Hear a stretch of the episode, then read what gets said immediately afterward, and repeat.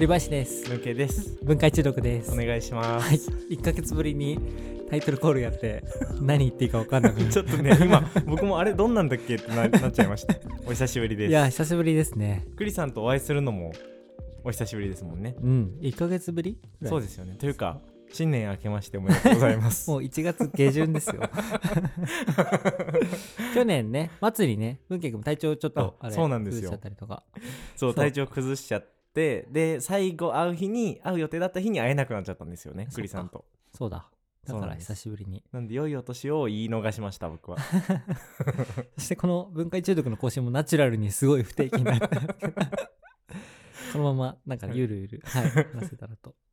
と、今年は、2023年はどんな年にする予定なんですか？2023年はちょっといろいろと頑張らないといけない 気がしていて。去年末スランプの回で終わってますからね。そうか。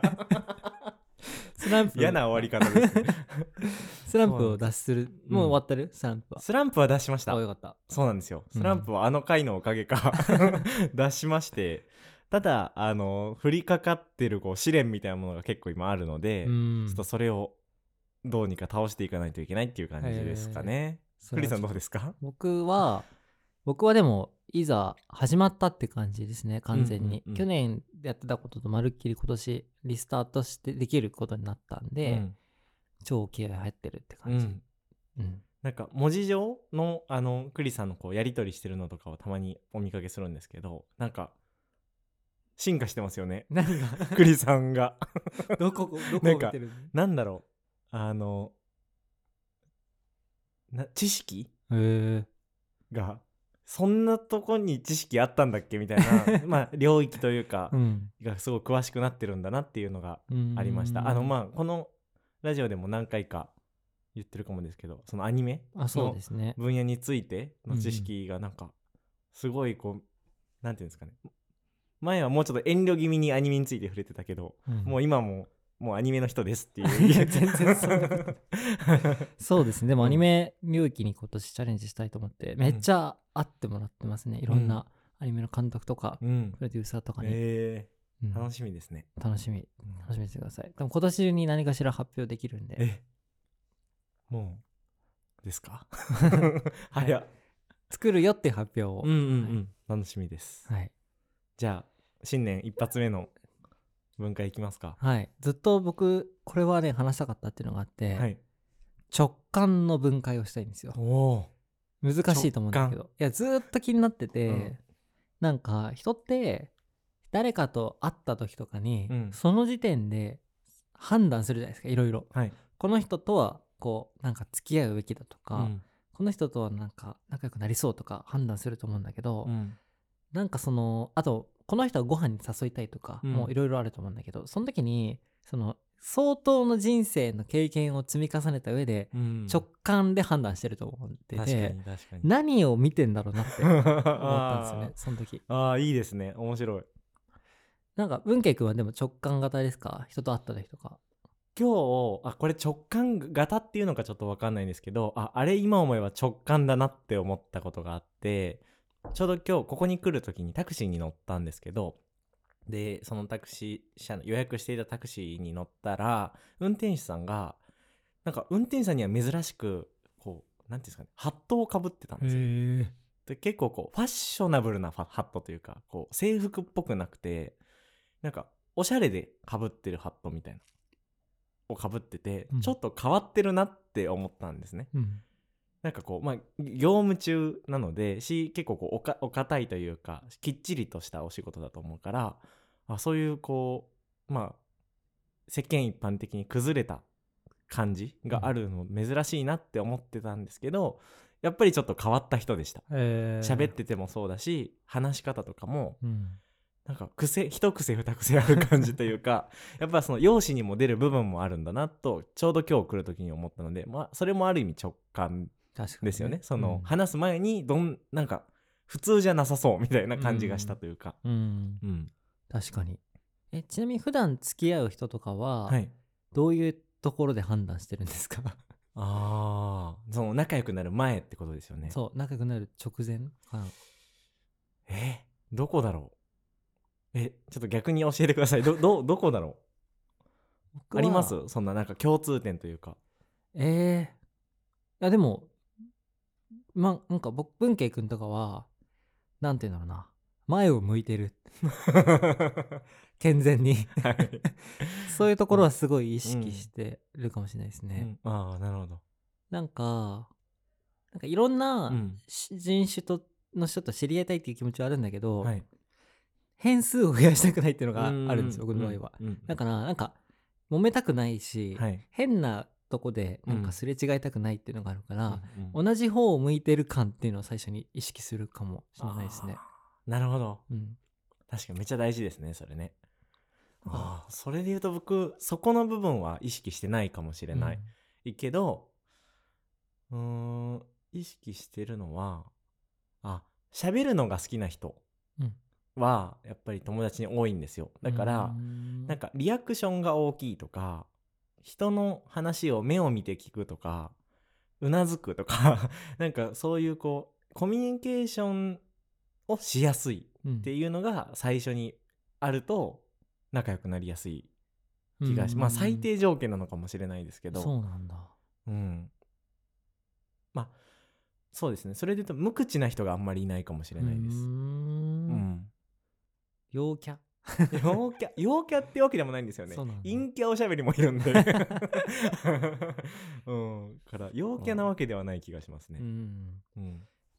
まあ話しやすさとかは一個絶対あるとして他に何を見てるんだと思います？分解すると。その、うん。なんだろう。まあ服もあるし、はい。髪型目の動きうん。とかいろいろあると思うんですけど、うん。なんか。確かに何を見てるんだろでも確かにうはい。反応してくれてるかどうかですごい大事ですね。その自分の話してることを面白がってくれてるかどうかって、うん。すごい最初のもうん。うすごい大事な岐路になりますよね、うん。そうですね。うん、楽しそうに聞いてくれるとこっちも楽しくなるじゃないですか、うん。何見てるかな。でも話し方とかももしかしたら見るかもですね。その速度とか。あうーん。まあ言葉選びもそうですしあそのに大人数いた場合分量もそうかもしれないうん、うんですけど話し方どうやって会話に入るかとかどうやって会話をするかみたいなのは無意識に見てるかもしれない確かに。ですね。でも僕も確かにその話す分量のところではい。偏っちゃう時は良くないってすごい思ってて、自分自身がですか？あのどっちもあって、自分がめっちゃ話しちゃう時ともあるし、あっちがめちゃくちゃ話して何も別に質問とかはないみたいな。はい。そこのバランス感をすごいわかります。見てるうん、で多分人によってその心地よいバランスって違うんだろうなとは思ってめちゃくゃ、ちゃ受け身の方がいい人もいるし、うん、めちゃくちゃ喋りたい人もいるみたいな。だからある意味そのマッチしなきゃいけないってことですよね。そのバランスが。うん。ああそれありますね。その確かにこっちがいっぱい聞きたいことあっても向こうがこっちに興味を持ってくれてないんだな。って感じることもあるし、うん。逆にすごい聞いてくれるけどなんかこっちは何を聞いたらいいかわからないとか、うん。そもそも素性が見えていなくてどんなことに詳しいかが分かっていないみたいなこともあるんですけどなんかそこのバランスが合ってないと2回目3回目っていうこう物足りなさがないかもしれないですね。もっと話したいってならないというか1回目でず大満足うんうん。しちゃう感じとかもあるかも。確かに。うん。でも総じてそういう人と話す時は疲れてる体力を使うんだなって思って、はい、つまりそのこっちが何か質問をしなきゃって思ったりとか、うん。そのあ次何考えれ何話せばいいんだろうって思っちゃった時点うでん、疲れるじゃないですか、ああそれが続いた時に話した後やっぱそれって如実に出るから、うん。そこなのかもってうん思いましたね。ああそうですねちょっと直感の話じゃなくなってきてる感じがしますね。結構思考してる。結構23時間喋っちゃってる。そうだわ。そうですよね。もっと会った時の感じの方がいいですもんね、うんうんうん。あそうだ。それで言うと会う前でもよくてはい。僕実はそのツイッターで本当に稀に DM することがあるんですよ。はい。この人はすごいシンパシーを感じるって人に1年に1回ぐらいは送る、うんうんうん。それが成功率がめっちゃ高いってういうか、ん。あのやっぱ同じ思い持ってる人が多くてはい。それも結構直感ですよね、うん。ツイート分の節々から、うん。確かに。それめっちゃ直感ですね。うん。僕それないな。僕直感鈍いのかもしれないですね。そう言われると、なんかそこまでの直感が働くことはないうん。気がしますね。僕でも文慶君は直感的に合いそうだと思いましたよ。あ本当ですか？その会社に。うんう。っていうんかそのやっぱりなんか外に興味を持っているうんうん。けどあだから好奇心となんか受け入れる柔軟性とうん自分の我を両立してるって感じ ああ、なるほどが。なんか節々出てましたけど、ねそうなんです。採用条件ですか、それは？あそう採用条件ですねチョコレートのはい参考にしてください。もし希望されてる方がいれば。そうでもそれはかなりねソーシャル上でも掴み取っちゃうかもしれないですねうんああその例えばえっ、とその直感でえっ、と前向きな人だなとかってどこで判断します？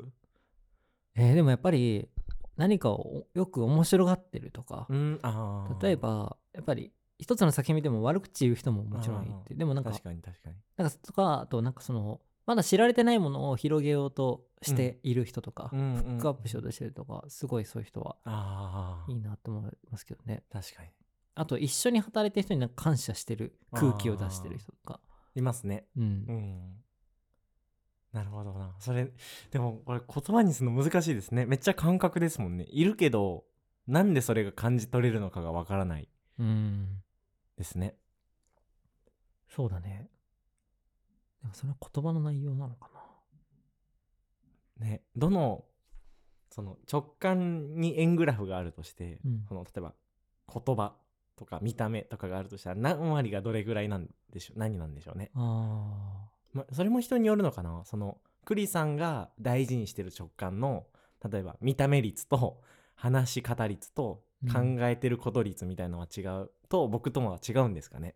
ー確かに違うのかな？ちょっとツイッターの文面の話と直接会った時の直感力は別で分けましょうか直接会った時の要素分解にしましょうか、はい。それでも言葉の内容とうん。話し方とかあれ全部関わってきますよねそうですね。はい。何が一番比重でかいと思います？ま一番最初はやっぱり見た目が入ってきちゃうのでどうしても喋る前に、から見た目が無意識にあるんだなという気は僕はしててだから10秒しか会えなかったらもうそれしか多分直感にならないけど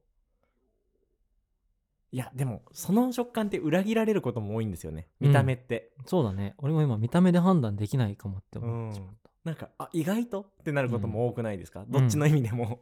そうだから見た目って結構見誤ることが多いんで、あんまり信用してはない気がしますね自分の中で、うん。確かにそうかも、思っちゃうけどこの人怖そうとかうん。厳しそうとか思っちゃうけどあめっちゃ優しいみたいなことあるんで。それが一番刺さるよね。そうそうそう。刺さるんですよねうん、でもやっぱ初手一番最初の掴み取るのはやっぱうなずきかもしれないって思いました、うんうん。文献君が最初に言ったやつ、はい。そのやっぱ受け入れるよ素地がある人にうん。自分は寄っていくんだなと思あって。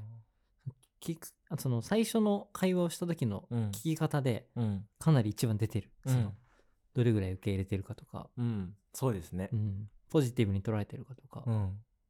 確かに。な初めましての人と出会いました？今日昨日とかで。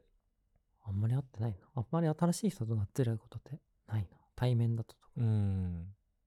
そうですね。うん。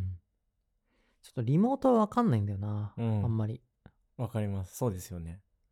やっぱだから会うっていうのはうん結構大事なんだな、なんでだろやっぱその立体的な情報だから、う そのうん。許容を示すっていうのって、ううんなずくもそうだし、うん。目線もそうだし、うん。うんうん。確かに。あと手もそうだよね。うん。なんかこう腕を組んでると拒否だし、うん。みたいな。うん。そうですね。うん。確かに。目合うとかないですもんねリモートにおいて、はあそれはめっちゃ大きいかもしれないですねうん。これでも、クリあで、うん。クリさんと初めて会った時は会うなっていう以上にまあクリさんにもなんか話したことあると思いますけどそのとささ初日はめっちゃ質問攻めされたんですよクリさん。に、うんだからやられたなっていう感覚の気持ち 大きかったですね、うん。僕はクリさんのことをすまあある意味今思えばそれで知ったっていうのもあるんです。クリさんってそういう人だよねっていうことを今思えば知ったんですけどその日は知りきれなかったから、うん。もっと聞きたいことがあったんであクリさんのことは僕は知れなかったからもっと知りたいなっていう日でしたね。その初日は。そ止まんなかったんだよね。今でも思い出すよ。もうあと100個ぐらい質問できると思う、そうですね。うんうん。で逆に印象悪い人はどんな人です？僕は、うん。やっぱなんか聞いてないずかずかこっちに質問してくる。なんかその質問ってうん。いい質問と悪い質問あるじゃないですか、はい。すごい引き出してくれる質問うんうんうん。と、なんか暴こうとする質問っていうのがあってそのなんていうんだ突き刺してくるみたいな。はいはいはいはいでなんか圧があるんですよねその時に、うん。でそうどんどんこっちの答えを解釈しないままに次の質問来るみたいな、ああもうその誘導されてるに近いですよねあそれって。そうね、うん。もうそうかそうか。うん、ああそれはいますね。それをでも話す口調の強さとかやっぱ間合いなんですかね。うんとまあ質問の内容？ど。うん。そうだね。うん、まあでもたまにいるなって思うんですけどそのえっ、と質僕がクリさんに質問するじゃないですかでクリさんがそれについてこう意見を述べている時に「はいはいはいはいはいはい」ってすごいこう相づちを打つ人っているじゃないですかで僕その客観的にそれを見ると話聞いてなさそうだなって思うんですけど、うんでも僕が実際にそういう人と話した時に「はいはいはいはいはい」うわめっちゃ話しづらいなって思う見ながら話すんですよ「はいはいはいはい」って言われながら。で「どうですか?」って聞いたらめっちゃ聞いてる時あるんですよ だからだからその内容というかその見え方は良くないけどちゃんとなんだその見た目いやイメージ以上にちゃんと理解はしてくれてるしってことがあるからそのなんていうんですかね今のクリさんの話で言うとなんかこううんすっごいこうきつい態度とか何か暴こうとしてる姿勢かもしれないけど普通に聞いてるっていう人もいなくはないんだろうなとは思いますけどね、うんただこっちがそう感じちゃってるからもうそのちょっといい気持ちでは接することができないみたいなことは起きちゃいますよね。うん。うん、そうだね。でも、それってあんまり外れないのかな、やっぱ。そこがまさに直感力が問われるところだと思ってて。うん、その印象が後に覆ることがあるかどうかみたいな。それで言うと見た目は結構覆るなって思ってて、はい、その対話した最初の数秒うん。は覆るのかなみたいな。うんうん。後で確かに。それむしろ騙しにもいけますもんね。そのなんだろう。めっちゃ怖そうにしていくこともできるじゃないですか、うん。じ僕が明日から、うん。だからまあそういう意味で言うとだま、まあ、騙せるというかう嘘もつけるっちゃつけるからうん。それは覆りやすいですよね。でも話し方とか目線ってなかなか嘘がつけない。ですもんね。うん。うん。そこなのか。うん。な。うんうん。仕草仕草。一番は対話した時の仕草。うん。まあ、言葉の内容と間合いと目線、うん。そういったもので相手をどれだけこう受け入れてるうん。姿勢になるかどうかがその人の印象を決める。うん。でもそれで読み取ってるのすごいですよね。うん。まあ経験値なんですかね。その生きてきてあこういう時例えばクリさんがなんか僕が話してるけどちょっとしばらくうつむいて聞いてるとするじゃないですか。あなんかクリさんあんまりこの話いいと思ってないのかなとかこの後怒られるんかなとかなんか今考え事してるんかなってかん思うじゃないですか。っていうのはもう今まで経てきたその人生の中で掴んできたものなんですかね。そうだろうね。それがもう生存の、なんて言うんだろうな。生存本能に結びついてるのかな。確かにそんな感じでしょうね。うん。リスクが下がるっていうか、うん。そうそうすると。そうですよ。だからか狩りと一緒ですよね。そうん。の相手のこう様子を伺って。るというか。そうだよね。うん。あとは、その新しい部族と会った時に仲間かどうかみたいなうんうんうんうん。こととかも。確かに確かにそうか。相当見てるんだろうな。ね。そんな気持ちじゃないですけどね。なんかこの話しながらお互い目合わせて喋るのライアーゲームしてるみたいな確かに。目線外しづらい。今。なと思いながら喋ってました。確かに。そうだね。うん。ですね。でもそれはじゃあ例えば今のその、えー経験値の話で言うと積めば積むほど外さなくなっていくんですかね。そうじゃない。ああそうなんですかね。え、昔と比べて、俺明らかにコミュ力が下がってるんですよ。コミュ力下がったというか、うんうんもっとすごい社交的だったの。はい。みんな友達みたいになったんだけど、うん。やっぱこの10年でめちゃくちゃ変わっちゃっあてるけど、確かに。みんなそうなのかな？僕もそんな気はするんですけどそそのその直感の話と関係があるかはちょっと分かんないうん。くて、ななんでそれがその何ですか減ってるから何ですか研ぎ澄まされていってるって思つながるんですか？え直感で判断してこの人は付き合うべきとかを 感じちゃってんだと思う。あなるほどなるほど。そうかもっと、まあえまあ、選ばずにというかあそうそう。誰とでも仲良くなってうん。みたいな感じだった、もっと昔は。けどまあその違うなって思ったこともあったりとかしてそうだね。なんかすごいなんか臆病になってるんじゃないかなっていうその関係を持って嫌な人だなって思いたくないみたいな、うんうんうん。そうですよね。思うのもちょっとしんどいですもんね、うん、自分自身も。だからそれが最初に言ったなんかその変数を下げたいっていうか、うんうんうん。作るものに集中したいみたいなうん。ところが影響してるのかも、確かに確かに。ね。だからこの幅でこの幅の人だったらまあその大きいなんか事故は起きないというか みたいなところがあるってことですよね。そうだね。うん、あやってんのかな無意識の間にでも広げたいっていう人もいるでしょうね逆に、うん、その何が起こるかわからない方が楽しいみたいな。ね。ね。だからその逆に言うと印象の許容度が広いっていうか、うんうんうん。どんな人でも なんか共有できいるみたいな。やいいますね。確かにいるわ。うん。うん。友達に、その子とかはもう海外とか行ってももう全然怯えてないというか。めっちゃわかる。うん、そういう人いますね。バックカバックパッカータイプみたいうな、ん。人は結構そういうイメージがありますね。ああ、そういう意味で言うと、大体でもそんなにこと意識してないよね、みんな。俺はめちゃくちゃ今話してて、うん。臆病になってるんだって分かった。あ本当ですか？普通そんなに、あい、この人こんな人かなってお思わなくない？そああ日常的にずっと思ってるわけではないけどどうだろう。どの瞬間に結構さもう初手で思いますか？クリスさんは、めちゃくちゃ思ってると思った、えー。今。あ本当ですか？相当真剣に見てる。心当たりが。がある。それって会社があるからっていうのもやっぱ関係ありますよねでも。うーん、それもあるかもしれないですね、うんすごい。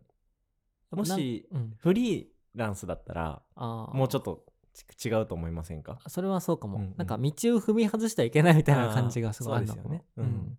確かにめっちゃ面白いけどそのチチームにいるのは怖いみたいな人もまあいなくはないじゃないですか、うんでもそれがもし完全に独り身のクリさんだったら一緒にまあ関われたけどうん。ちょっとこう団体には入れれないみたいなこともあるかもしれないですよよね。そうだね。うん、うんうん。あとなんか話変わっちゃうんだけどなんかわ縁ってめちゃくちゃあるじゃないですか。やっぱどの縁です気のいいえっ、と縁結びの縁。あはい気のいい人は気のいい人を呼び込んでくれるっていう感覚はすごいあるんですけど、やっぱうんその逆はめちゃくちゃ感じてるのかもしれないですね。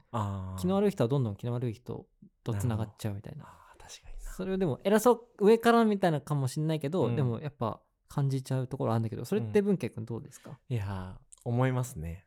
うん。気のよ それで、うん。気の良さとは何かってとこもすごい関わってくると思うんだよね、そのはい。直感力に対して、ああそうかそうか。気のいいって何だと思います？難しい。気のいい。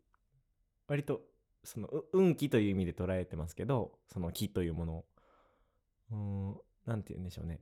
呼び呼び込む力うん。かなと思っていてだから運気が悪い人は良くないものを呼び込んじゃうし運気のいい人はいいものを呼び込むんですけどそれはまあ結局僕うこの話したことありましたっけ？運ってあんまりないと思ってるんですよ。うんでもそれはつまりその人がいっぱいいい行動をした結果そういうものがこう訪れるから運ではない。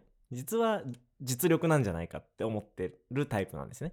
なんでだからまあ木っていうのはその人がまいた種の質というか量というか、うん。だと僕は捉えてます、うんまあでもなんか例外もあると思ってて本当にこれはもう運としか言いようがないみたいなこともなくはないからうん基本的には運というものは僕はないと思ってるけどもう確かに運っていう言うしかないものもあるなって感じですかね。あちょっと答えに合ってんのかな？気ってなんだと思います？っていう話でしたよね。運 の話あでも運はない、だから気がいい人はつまりは、つまりはえっ、とその人が例えば人のことをすごい大事にしてるとか、その行った先での仕事を大事にしてるとか、うん楽しく生きようとしてるとか、うんそういう行動から生まれたイベントがなんか運がいいって言われちゃうけどでもその人がやってるからだよねそれはって思いますね、はいはいはいはい。うん。めちゃめちゃに生きてたらその運が来ないのではてっていう感じなるほど。でし思ってます、僕も結構近いんですけど、はい。僕は気がいいということは、うん。健やかであるっていうことだと定義しててい。健やかっていうのは、あるべきものをあるなんかそのポジティブに捉えるというか、うん。自分にとってのプラスに捉える力うん。で多分チャンスっていうとか運は、うん。もうめちゃくちゃそこら中にあるんだけど、うん。それを運いいことだと捉えられたらうん。運になるし、うん。そこを見過ごせばそう何にもならないみたいななんかそのポジティブに捉える健やかさなるほど。じゃないかなと思っててだからその健やかさを最初に見てるのかもあしれないって思いました。いいですね。いいはいい話だと思いました。確かにな。でもそう近いですね。なんかこうこ言葉にするとというか捉え方は微妙に違うんですけど今の話はすごい納得しながら聞けるから言い換えたら割とまあ同じようなことなのかなとも思いながら今聞いてました、うんうんうんうん。ちょっと一回ここらで分解整理してみると、はい。直感とは何かというとと今回の話直感を分解するとまず前提として今日話したのは対人における直感力ってどういうことなんだろう？どうやってこの人って自分に合う人だとかそういうのを判断してるんだろう？っていうところでいくとはい。大きくはその人が自分のことを受け入れてくれるうん。っていう許容があるのかうん。っていうのが一つの要素で、もう一つの要素はその人が気がいいのかどうかうん。みたいなところが二つ目になると。で、うん。一つ目の許容している、されているかどうかみたいなところは、意外と人はめちゃくちゃ繊細な目で見てんじゃないかっていう仮説があって、うん。一つは、まあ、言葉の内容もそうだけど、まあ、自分のことを受け入れてくれる、うなずいてくれているかとか、目線でこっちを見てるかとか、うん。まあ、その時の間合い、間合いが、とか、その、つ強さ、圧とか、うん。そういったものをトータル含めて、その許容をこう測ってるみたいなことが言える。で、もう一つの気がいいみたいなことで言うと、結論から言うとやっぱり誰にも運というものはあるんだけど、それをこう、運をこう行動で植え付けてるかどうかというか、撒いてるかどうかということだとか、まあ自分の周りにある運に気づけるかどうか、気づける健やかさがあるかどうかみたいなところが気の良さにつながってるんじゃないかうんみたいなところで、その2つでその自分の関係すべき人を決めてるんじゃないかっていうのが直感の正体。はいはい。ですねそして経験値だから年齢を重ねれば 研ぎ澄まされていくであろうということですね、そうですね。はい、それが研ぎ澄まされてより有効的になっていく人と、うん、人を選んでしまう、狭まっていく人みたいなのがいる。そうですね。うまいこと経験値を積み重ねないと いけないですね。僕は完全に後者に行ってしまっている。うん確かに。自分もそうなりはななってきてるような気がしますねうん。でもそれにとらわれすぎると、やっぱあんまり面白くないかもしれないですね。うん、あそうですね、うん。確かに予測可能な範囲になっていっちゃうというかどんどん、うん。でも表裏一体ですよね。そのうまくやるためには幅を狭めた方が安定するけどその予想想像できたとこまでしかいけなくなるかもしれないし、そうですね。みたいなところのバランスもあるなと思いますね。確かにだとした時に大事なのは例外をちゃんと見とくってことかなと思ってて、はい。さっき見た目がこうだったけど、うん。実は話でいい人みたいなのがいるように、うん。直感でこう判断しちゃったけどあの例えば全然自分の話聞いてくんないなと思ったけど、うん。実はちゃんと後で聞いてみると聞いてたとか、うんうんいいとこあったみたいな、うん。なんかそういうのの例外があるはずだからあそっちの経験値を貯めていかないとどんどん狭まる一方じゃないかその経験値めっちゃいいですね。なんかべ別の経験値ですよね。それはまた。そうですね確かに確かに。それいいですね。うん今日の発見でしたいやなんか ねまあこう意図的にそれを磨けるものじゃないかもしれないですけど今年1年はそうやってあの僕は気がいい人に出会えるように頑張りたいなと思いました。そうですね うん2023年でいきましょうはい、よろしくお願い。します。はい。なんか文化中毒らしいテーマでしたね。そうですね、はい。じゃあ今日ははい。おこ疲れ様でんなところです。ありがとうございました。はい